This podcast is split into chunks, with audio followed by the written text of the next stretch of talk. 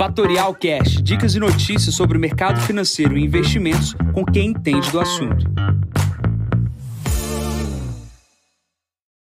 Bom dia, investidores. Aqui quem fala é Jansen Costa. Vamos para mais visão do mercado. Hoje é o número 840. Hoje, dia 1 de dezembro, 7h35 da manhã. Começou o dezembro. Teremos mais uma alta de bolsa neste mês.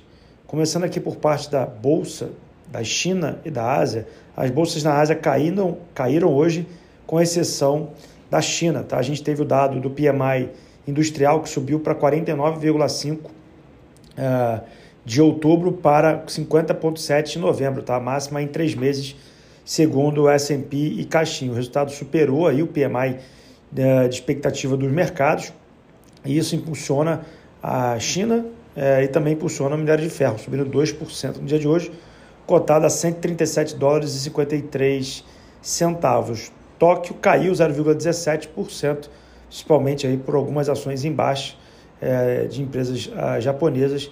O grupo Rakuten é, caiu 4,4%. Pulando aqui para a Europa, as bolsas subiram aí ah, no último mês, é, iniciou dezembro também em alta, com o mês anterior uh, espetacular. Né? A gente teve um ganho em novembro de 6,45% no estoque 600 e isso foi uh, bem forte frente a todos uh, os últimos meses preliminares. Tá? É, falando sobre força alta, os mercados americanos também não foram diferentes.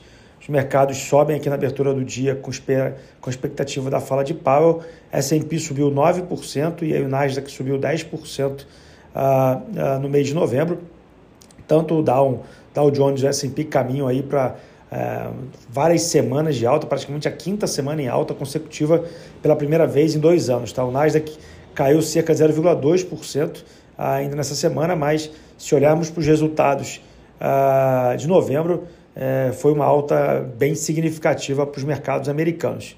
Os mercados brasileiros também seguiram. É, o Ibovespa fechou ontem com uma alta de 0,92%, cotado a 127 mil pontos é, praticamente na máxima, né, o volume de 34 bi.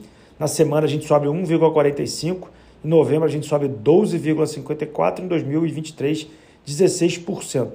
Quem iria imaginar um mês tão forte? Tá? Eu não era uh, tão positivo com isso, mas o destaque é, vem pelo fluxo estrangeiro. Os últimos 10 dias entraram 11 bilhões de reais, 10 dias de entrada positiva, impulsionando o mercado brasileiro. E aí vem a pergunta: o que fazer? Perdi esse movimento ou, obviamente, não ganhei todo esse movimento de alta? O que fazer? Bom, é difícil de cravar aí, mas basicamente o, cenário volta a ser positivo ah, para o mês de dezembro. Eu mesmo não tive um mês bom ah, em novembro. É, as minhas ações, é, nem em sua grande maioria, tiveram um bom resultado. Minha expectativa de, de ganhos era muito maior para novembro. Porém, é, fica aquela pergunta do que fazer agora para dezembro, comprar bolsa a 127 mil pontos, comprar ações que já subiram. Bom, eu escrevi um texto recentemente sobre uh, o movimento de alta da B3. É, obviamente, esse movimento está se caracterizando.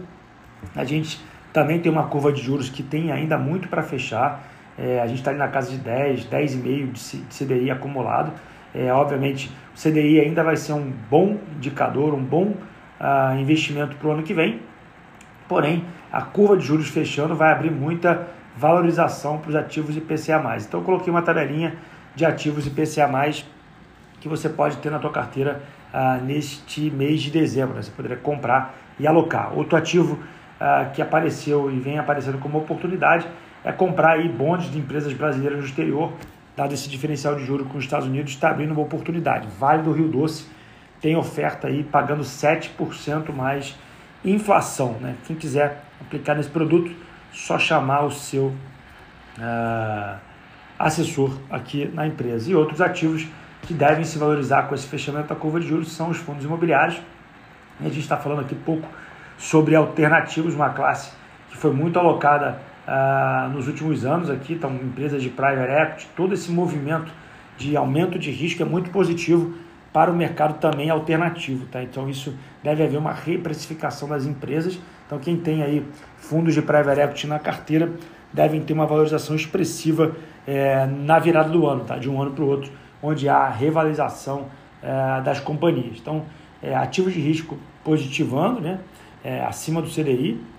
A gente olha para as oportunidades de dezembro, basicamente é continuar fazendo o que vem fazendo, quem tem que comprar no bolso, continuar a comprar em bolsa, não fazer nenhum tipo de, de, de zeragem, mas é, quem já está com medo para garantir esse ganho que está vendo na carteira, recomendo ligar para o assessor e colocar o stop. Né? O stop ele é muito relevante nesse momento. Jansen, tem oportunidade em bolsa? Tem, tem oportunidade em bolsa. Chama atenção aí de um papel que a própria Simpar, que me parece ser uma das oportunidades aí para esse mês de dezembro.